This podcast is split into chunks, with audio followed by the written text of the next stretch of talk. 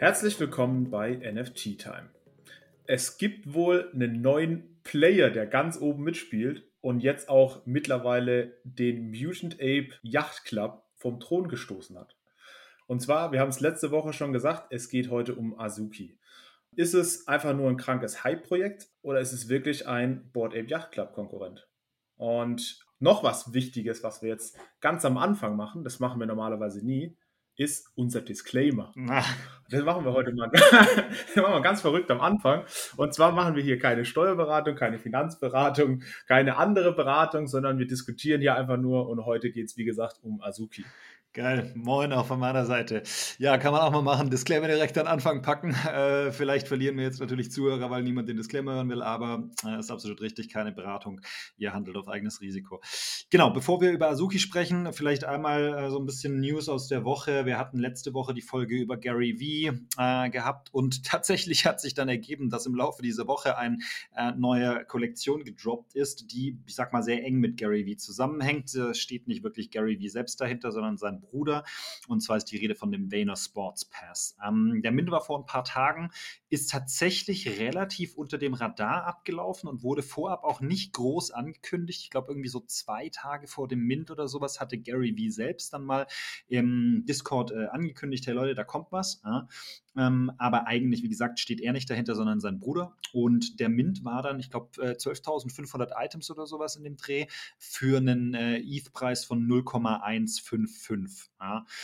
Ähm, man hat, wenn man zu dem Zeitpunkt sich mal angeschaut hat, was so die Gas-Fees sind, äh, ziemlich große Augen bekommen. Wir waren wieder an Gaspreisen dran, die stark an Dezember, äh, Januar 2021, 2022 dann erinnert haben. Ähm, teilweise bis zu ein ETH Gas-Fees. Ähm, ziemlich, ziemlich heftig. Der Floorpreis lag dann auch mal kurz nach äh, dem Mint bei irgendwie 1,2. Ich glaube, mittlerweile liegt er bei 0,4. Wie gesagt, Gas-Fees wahnsinnig hoch. Also es gibt einige Menschen, die haben äh, da ein ETH liegen lassen oder 0,5 ETH oder sowas. Ähm, tatsächlich ist es so, dass äh, auch jetzt angekündigt wurde, weil einige Transaktionen nicht durchgingen. Das heißt, der NFT selbst wurde nicht gemintet, aber Gas-Fee wurde trotzdem bezahlt. Und da wurde jetzt angekündigt von dem Team von Vayner Sports Pass eben, dass ähm, das refunded wird. Also die Personen, die eben eine Transaktion versucht haben durchzuführen.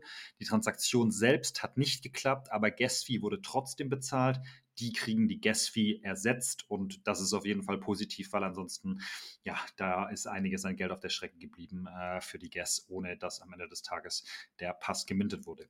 Spannend, ähm, bleibt abzuwarten, was aus der ganzen Nummer wird, ob das eine größere Geschichte wird, ob das jetzt eines von vielen Projekten aus diesem Vayner, ich sag mal, Universum raus ist. Wir werden es sehen, wir gucken es uns auf jeden Fall weiterhin an, aber das ist heute nicht das Thema, sondern wir sprechen über Azuki. Vielleicht fangen wir mal mit den Hard Facts zu Azuki an. Jo, und zwar Azuki ist an sich eine Kollektion von äh, 10.000 äh, ja, asiatisch aussehenden Profile Pictures. Ähm, die wurden gemintet am 14.01. für einen Preis von 1 Ether in der Dutch Auction und sind auch in der Dutch Auction direkt dann ausverkauft gewesen, beziehungsweise anschließend gab es noch den Whitelist Sale, der dann aber dementsprechend auch ausverkauft wurde. Ja, also genau, wir müssen, glaube ich, mal kurz Dutch Auction erklären für diejenigen, die es nicht kennen. Dutch Auction bedeutet im Prinzip, es gibt einen Startpreis. Ähm, in dem Fall war es eben ein Ether und äh, der verringert sich in einem festgelegten Rhythmus um eine ja, festgelegte Menge. Das heißt, zum Beispiel ähm, innerhalb von 10 oder nach 10 Minuten geht der Preis runter um 0,1 ETH. Ja, das heißt, ähm, wenn nicht ausverkauft wird innerhalb der ersten 10 Minuten, ist der Preis nach 10 Minuten eben nicht mehr 1 ETH, sondern danach 0,9, dann 0,8, dann 0,7 etc. pp. Also das geht dann immer weiter nach unten, bis sozusagen dann der letzte Preis erreicht ist. Äh, bei Azuki war es tatsächlich nicht relevant. Azuki wurde, ich glaube, die ersten 8700 Items wurden in den ersten drei Minuten mal direkt verkauft. Also das Ding ist sofort weggegangen. Ähm, das waren die, die sozusagen im Public Sale verfügbar waren, also für jeden. Ja. Und ähm, dann gab es eben noch die restlichen zweieinhalbtausend und ein paar zerquetschte, die wurden dann eben genau über eine Whitelist verkauft. Und ich glaube, die Logik war, dass es so nun die Hälfte vom äh, Dutch Auction Preis äh, war. Also in dem Fall dann eben 0,5 ETH. Ja, entweder, entweder Dutch Auction oder die Hälfte vom Floor. Ich bin mir gar nicht mehr sicher. Jedenfalls ist der, ist der Floor nach, der, nach dem Mint äh, direkt nach oben gegangen Also ich glaube, wir waren, wir waren, glaube bei zwei oder so direkt am Anfang oder bei vier, ich bin mir gar nicht mehr richtig sicher. Aber jetzt stehen wir einfach bei einem Floor von 25,5. Ähm, das ist eigentlich fast der gleiche Floor, wie die, der Mutant Ape gerade steht. Und ja, Azuki hat in den letzten Wochen extrem zugelegt. Vor allem auch mit dem NFT LA Meeting. Ja, ja. Wo sie den Airdrop äh, mal kurz spontan announced haben. Ne? Ja, das war also. Du kannst, also wenn man Airdrop macht, dann sollte man genau so machen. Und zwar, die hatten ähm, ähm, ihr, ihr Meetup oder was auch immer, ihre Präsentation, wo dann die ganzen oder viele Asuki-Holder waren. Jeder hat das gefilmt und das war dann so eine, so eine kleine Show. Und im Endeffekt haben sie so kurz so angeteasert, was jetzt kommen wird in Zukunft bei Asuki und dann, dann ganz am Ende hat er gesagt, ja, wir, wir, das ist Asuki und ach, übrigens, guckt mal in euer Wallet. Ja, genau. Check your wallet. ja, dann hat jeder in seine Wallet geguckt und hat er auf einmal einen Azuki Airdrop drin und der ist dann auch direkt mal bei 5 oder 6 ETH gelandet als Floorpreis. Also ähm, ziemlich knackig.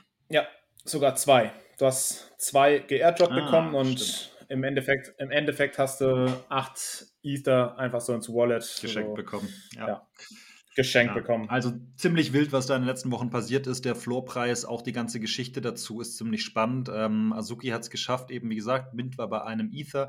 Dann äh, ist das Projekt so relativ schnell auf zwei, drei Ether hochgegangen, hat sich da dann auch ziemlich solide gehalten. Und was ich besonders erstaunlich und interessant finde, ähm, die haben es tatsächlich geschafft, nach dem Reveal, also nachdem dann sozusagen wirklich alle Items eben ja, sichtbar waren, ähm, der Floorpreis äh, ist weiter nach oben gegangen das ist eigentlich relativ selten. Das passiert nicht so oft. Im Normalfall ist nach dem Reveal der Fall, dass der Floorpreis eben nach unten geht und die Spanne der Verkäufe, also der Preise, wird ein bisschen breiter als eben vor dem Reveal. Und das finde ich schon relativ spannend. Und einen weiteren Faktor, den sie ähm, auch hatten, war tatsächlich zum Zeitpunkt des Mint war der Discord-Server bei so 50.000 Members, was jetzt ehrlicherweise nicht wahnsinnig viel ist. Also äh, es gibt eine ganze Menge Discord-Server von Projekten mit 50.000 Members, die nicht auch nur annähernd so erfolgreich sind wie eben Azuki.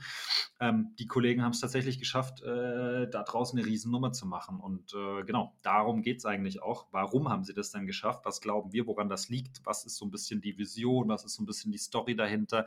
Wohin geht die Reise und wie können wir uns vorstellen, wie das Ding aussieht?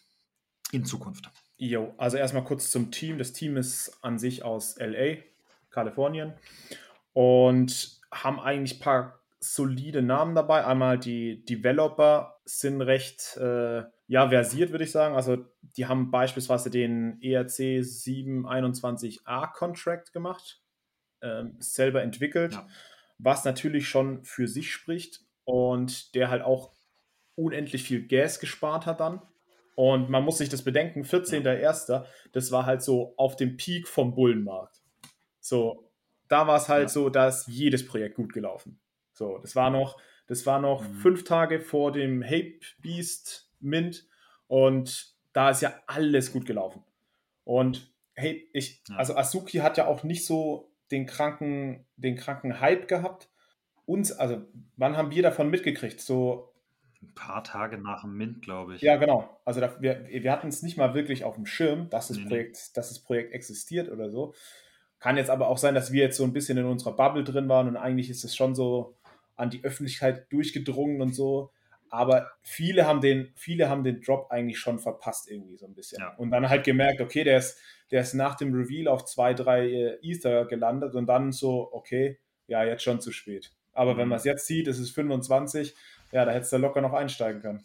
Jo, da hättest du locker noch einsteigen können, genau. Aber nochmal zum Team zurück. Also äh, Herausgeber ist tatsächlich äh, ein Startup äh, Chiro oder Chiro Labs, C-H-I-R-U Labs. Ähm, das sind vier Founder und was ich auch ganz interessant finde, ist, die sind eben nicht bekannt. Also die sind nicht gedoxt. Ähm, man weiß nicht, wer sie wirklich sind. Ähm, es gibt noch ein fünftes Mitglied, das ich sag mal zum Kernteam gehört ähm, und das ist tatsächlich bekannt, wer das ist. Das ist Arnold Zhang.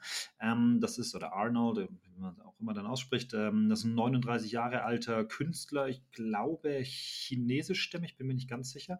Ähm, und äh, der war eben, bevor er bei Chiro Labs angefangen hatte, bei äh, Overwatch, das ist ein relativ erfolgreiches Spiel von Activision Blizzard, war er Character Designer. Also er kommt eben genau aus diesem Gaming, Design, Art-Bereich und das sieht man eben auch tatsächlich bei Azuki, dass da schon jemand ähm, ja, die Feder hält, der äh, einigermaßen weiß, wovon er spricht. Und die restlichen Founder sind aber tatsächlich bis heute eben nicht bekannt, wer das ist. Was man aber weiß, ist, wo sie davor gearbeitet haben, zumindest mal nach eigener Aussage. Ja, also äh, einer der Founder war irgendwie im Business Development bei Google für eine ganze Weile, der andere hatte bei Facebook gearbeitet, noch einer war bei äh, Y Combinator. Y Combinator ist im Prinzip ja ein Inkubator für Startups und hat da halt eben mehrere ähm, Gründungen mit betreut und, und begleitet. Das heißt, da sind Leute am Werk, die wirklich auch im Businessleben wirklich schon Karriere gemacht haben, die vermutlich auch ähm, eine sehr, sehr gute Ausbildung genossen haben sonst wären sie nicht da gelandet, wo sie eben gelandet sind. Und die vermutlich auch einfach sehr, sehr gute Kontakte und wirklich äh, ja, Einblicke auch haben.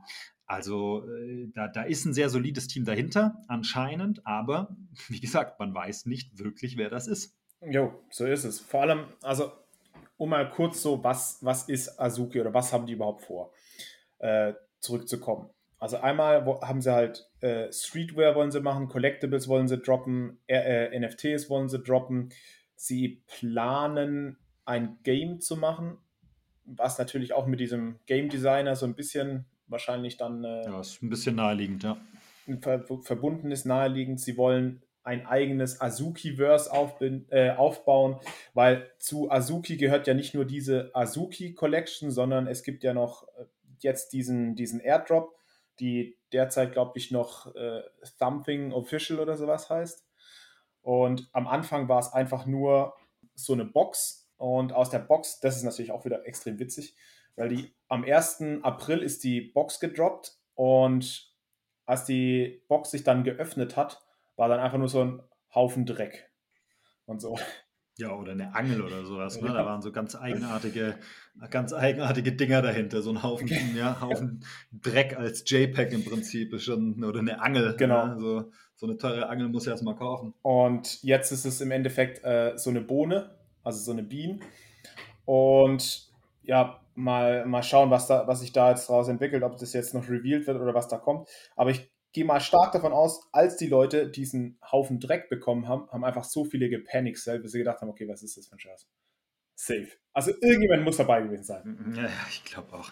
Ja, also sie haben im Prinzip, das finden wir auch auf der Webseite, sie haben als Vision für sich angegeben, die größte dezentralisierte Marke im Web 3 zu werden. Ähm, das ist das Ziel. So, ist jetzt die Frage, was kann man damit anfangen? Ja, ähm, findet man raus, wenn man sich das Ganze ein bisschen genauer anschaut. Und zwar geht es wirklich sehr, sehr stark um das ganze Thema Community. Also sie wollen wirklich das gesamte Projekt eigentlich community-driven haben. Die Community soll entscheiden, wohin sich das Projekt entwickelt und ist eigentlich der maßgebliche Faktor für die gesamte weitere Entwicklung von Azuki. Und das Team selber sieht sich nach meinem Verständnis eher als Enabler. Also die versuchen eigentlich eher so die Basis dafür zu schaffen, dass die Community befähigt wird, das Projekt dahin zu bringen, wo sie das Projekt halt eben hinbringen möchte.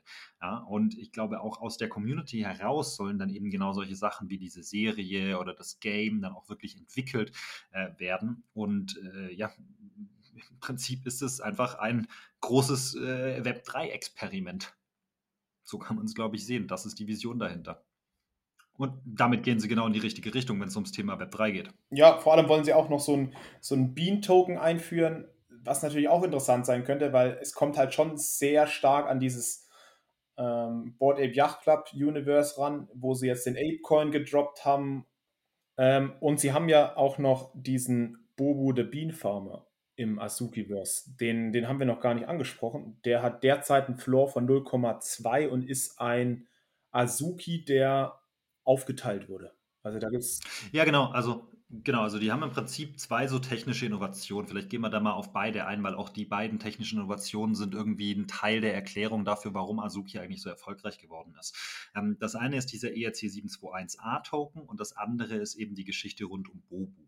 Ähm, genau. Bobu ist eigentlich nichts anderes als ein Item aus der Kollektion und zwar der Azuki Nummer 40. Und da haben sie halt einfach gesagt, okay, wir nennen das Ding Bobu. Ja? Und was sie gemacht haben, ist, dass sie dieses Item in einen sogenannten Vault gesteckt haben. Also sie haben im Prinzip dieses Item transferred an einen Smart Contract, der es verhindert, dass dieses Item gekauft oder verkauft werden kann. Also dieses Item ist mit diesem Smart Contract verknüpft und kann da auch nicht ja, äh, rausgelöst werden sozusagen und ist damit quasi weggesperrt. Und die Idee dahinter ist dann zu sagen, oder die Idee dahinter ist dann gewesen, beziehungsweise nicht die Idee, das machen sie, ähm, ist zu sagen, okay, jetzt gehen wir hin und fraktionalisieren, fractionalisieren dieses Item in, ich weiß gar nicht wie viele von diesen Bobu-Tokens. Also im Prinzip 50.000, ja. Also im Prinzip machen sie eine Art DAO, also Decentralized Autonomous Organization daraus und man kann sich eben einen solchen Token kaufen, einen Bobu-Token oder man kann sich mehrere kaufen. Ja, ich weiß nicht, wo der Preis da gerade liegt. Ähm, und was man dann aber hat, ist tatsächlich nicht ein Anteil an dem NFT selbst, also an Bobu, sondern lediglich ein Stimmrecht damit, was mit Bobu passiert oder was generell in diesem ja, Bobu-Experiment sozusagen passiert. Das heißt, zum Beispiel so Fragestellungen, was ist denn die Story hinter Bobu? So, wer soll das denn sein in diesem Azuki-Universum? Ja? Ähm, das wird zum Beispiel über äh, diese Stimmrechte entschieden oder auch die Fragestellung, was passiert denn mit dem verdienten Ether, das äh, über Bobo eben eingenommen wurde. So wird das irgendwo hingespendet, wird das verwendet für weitere Entwicklungen, solche Geschichten. Ähm, und damit wenn man eben diese Bobu-Tokens hält, kann man ja darüber abstimmen und hat eben ein Stimmrecht darüber, was da passiert. Und das ist schon relativ spannend. Sie machen eigentlich eine DAO innerhalb einer Collection mit einem einzelnen Item. Yes. Also, es gibt extrem viele Möglichkeiten, sich irgendwie an dem, an dem ganzen Asuki-Verse zu beteiligen. Also, wir haben einmal Bobu, den, den Bienenfarmer, der fractionalized, fractionalized wurde. Ich kann es fast nicht aussprechen. Ähm, äh, übrigens Floor 0,2 gerade. Ähm, das heißt, er ist gerade der günstigste Eintritt in dieses Universe. Dann hast du den Airdrop, diese, diese Bean, die derzeit für 5,5 ETH gehandelt wird wobei du halt auch nicht weißt, was da rauskommt. Und du hast ähm, ganz normale Asuki, der 25,5 wert ist. Das heißt, du hast schon viele Möglichkeiten, da irgendwie einzusteigen. Für jeden Geldbeutel ist ein bisschen was dabei. Das kannst du dem vergleichen mit dem, ähm, mit dem Board Ape Yacht Club, wo die den Mutant Ape rausgebracht haben. War ja auch am Anfang ends hässlich, aber ist halt jetzt auch trotzdem 25 wert. Und ich finde es halt, halt krass, dass da, wie, wie viel Geld da dann erzeugt wird. Weil du, du kannst es dir schon ein bisschen äh, äh, vergleichen mit CloneX, weil da hattest du ja am Anfang mhm. diese, diese Kapsel. Wie hieß die? Bio, BioVac? Mint Vault Token oder so. Ich weiß gar Ach nee, das ist das. Nee, nee, das was anderes. Ich glaube BioVac. Mint Vial, Mint Vial, glaube ich, irgendwie sowas. Die konntest du anfangs für zwei ETH kaufen. Dann hast du daraus ja. den CloneX gekriegt der jetzt, keine Ahnung, wo die stehen, 20 oder sowas. Ja, die sind ja 20 auch hoch. Und daraus hast du ja dann die, ähm, den Monolith gekriegt und das Land, was weiß ich was. Also im Endeffekt hast du aus zwei ETH Investitionen am Anfang, hast du wahrscheinlich mehr als 30 ETH rausgekriegt an Airdrops mhm. und Kursgewinn und so weiter und so fort. Das heißt, eigentlich kannst du das schon damit vergleichen, finde ich. Ähm, ja, total. Aber was, was, was mich jetzt so ein bisschen stutzig macht oder was ich mich jetzt frage oder was ist auch deine Meinung dazu? Happy's war ja auch am Anfang krank gehyptes Projekt. Warum ist Happy nicht, nicht so erfolgreich wie Azuki und warum ist Azuki erfolgreich?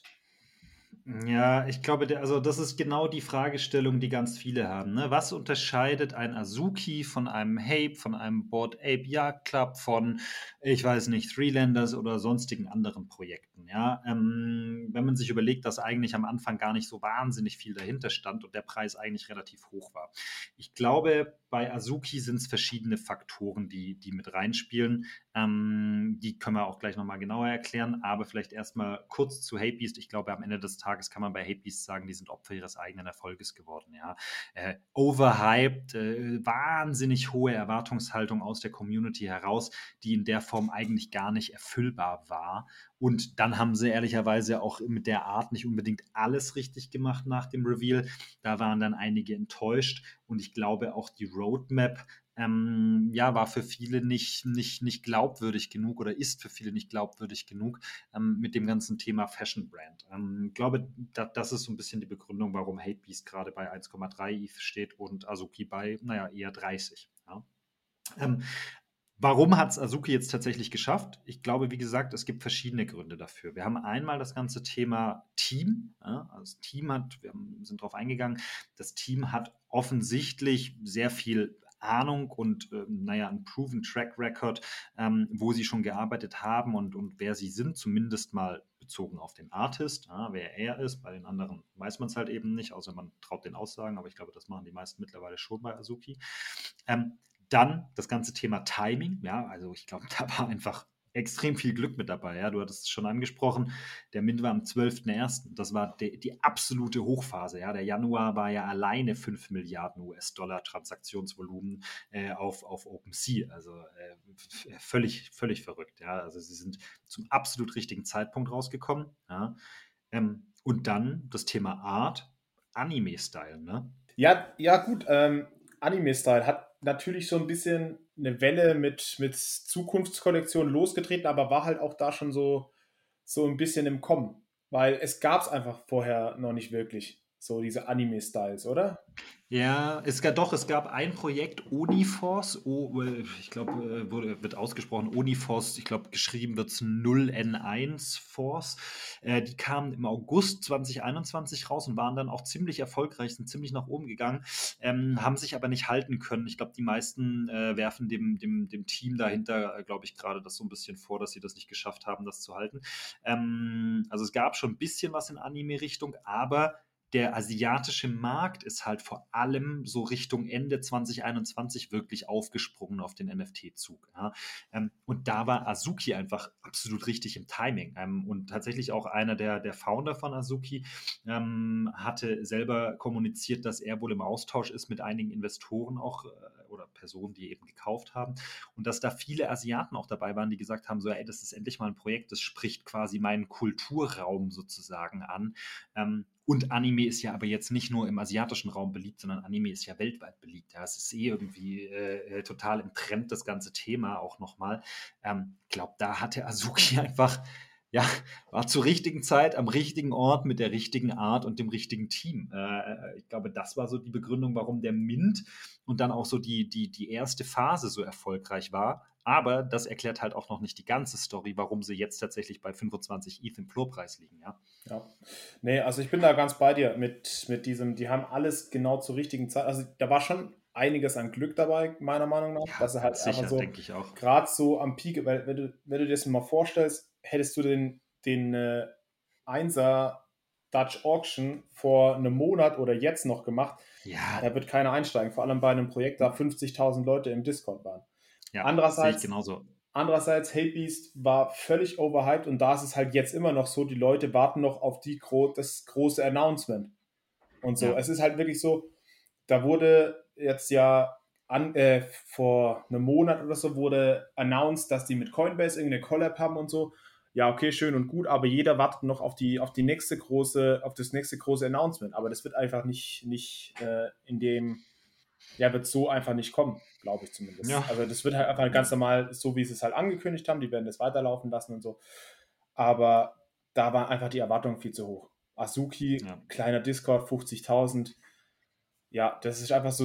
Ja, sie haben die Erwartungen wahrscheinlich einfach übertreffen können. Ja, ja. Ne? absolut. Genau.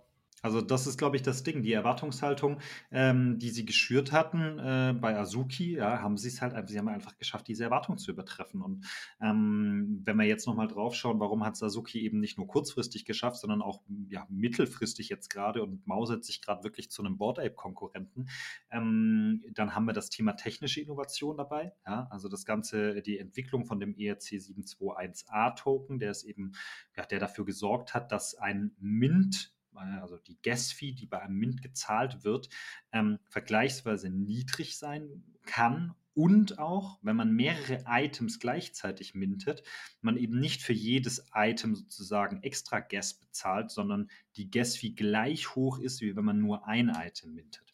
Das haben sie tatsächlich als ja, innovativen Faktor reingebracht. Jetzt dann halt eben diese Thematik mit dem Bobu-Item, das sie aufgeteilt haben. Das heißt, äh, sie sind auf technischer Ebene innovativ unterwegs. Sie haben eine sehr, sehr solide Art. Ähm, sie bedienen das ganze Community-Thema und sie haben es halt eben wirklich bisher immer geschafft, die Erwartungen, die an sie gestellt wurden, überzuerfüllen. Gleiches Ding mit dem Airdrop. Damit hat keiner gerechnet. Keiner wusste davon. Auf einmal, zack, boom, Airdrop, 5 i für jeden geschenkt oder 8 i für jeden geschenkt. Ja? Ähm, äh, äh, damit hatte keiner gerechnet in der Form. Und äh, wenn sie das so weiterhin hinkriegen, dann glaube ich, geht da noch einiges in Zukunft. Bin ich ganz bei dir. Also die machen, die machen schon einiges richtig. Vor allem das Team ist solide, solide, solide Leute, solide Programmierer, die halt auch wirklich gezeigt haben, was sie können. Und ja. wenn du dieses Projekt so führst, so community-driven, wo du auch noch ein DAO drin hast mit diesem Bobo-Token, äh, mit ja. diesem, nicht mit dem Bobo-Token, sondern mit dem Fractionalized Bobo. Ja, bleibt spannend, was, was aus diesem Airdrop da rauskommt. Ähm, das wird ja auch irgendwann mal mhm. revealed werden. Und dann ist es die Frage, ob diese 5,5, die es jetzt gerade wert ist, ob es dann hochgeht oder ja, ob sich das jetzt noch lohnt, da einzusteigen oder, oder eher abwarten, was der Reveal macht und dann danach einzusteigen. Ja, ja also ich muss sagen, Azuki äh, ja, baut sich das gerade alles genau richtig auf. Ne? Äh, wie gesagt, um die Frage mal so ein bisschen konkret zu beantworten, warum hat es Azuki geschafft? Glaube, Kombination aus Glück, Timing, Team, Innovation und Community. Ähm, das ist aus meiner Sicht die Begründung und das haben sie kontinuierlich absolut richtig gemacht. Und wenn sie das so weiterhalten, dann glaube ich, kann Azuki auch noch nach oben gehen und dann äh, kann auch der Airdrop weiter nach oben gehen und gleiches gilt dann auch für Bobu, ähm, äh, die Fractionalized Tokens, die man da hält. Also ähm, ich sehe Azuki definitiv noch nicht am Ende angekommen, sondern wenn sie das so weiterspielen, dann würde es mich auch nicht wundern, wenn die in 2023 eher bei einem 75er Ether Floor liegen. Ja, aber ähm, für jeden, der darauf gehofft hatte, dass es eine einfache Antwort gibt, äh, die irgendwie bisher geheim gehalten wurde, äh, warum Azuki so erfolgreich ist, nee, gibt es nicht. Es ist wirklich eine Kombination aus verschiedenen Faktoren. Ja, das ist ja immer schwierig zu sagen, warum geht der Markt gerade nach oben und warum geht er nach unten. Das ist einfach nur, weil die Leute kaufen und weil, die, weil weniger Leute verkaufen. Ähm, aber ja, das heißt, prinzipiell müsst ihr euch jetzt überlegen, ähm, ist es es wert, Nazuki zu kaufen, wenn ihr euch das überhaupt leisten könnt. Mhm. Ansonsten könnt ihr gerne in Bobo the Farmer für 0,21 investieren oder dementsprechend in diesen Airdrop, der noch nicht revealed wurde. Ja. Aber wie gesagt, keine Financial Advice. Wenn ihr schon Asuki haltet, dann werdet ihr wahrscheinlich diesen, äh, diesen Podcast eh nicht hören, weil ihr erstens scheiße reich seid und andererseits, warum solltet ihr euch einen Podcast anhören von einem Projekt, das erfolgreich ist? Ähm, deswegen überlegt euch, macht euch ein bisschen äh, Research auch über das Projekt und ähm, ja, dann hören wir uns das nächste Mal wieder. Ja, würde ich auch sagen. Vielen Dank fürs Zuhören. Wenn ihr Fragen habt, äh, kontaktiert uns auch gerne auf Twitter. Äh, wir posten alle Links, die wir haben, äh, in die Show Notes, auch Links zu dem ERC 721a, zu Bobu, zu unseren Twitter-Accounts. Dann könnt ihr uns da folgen und wir können uns da austauschen. Vielen Dank fürs Zuhören und bis zum nächsten Mal.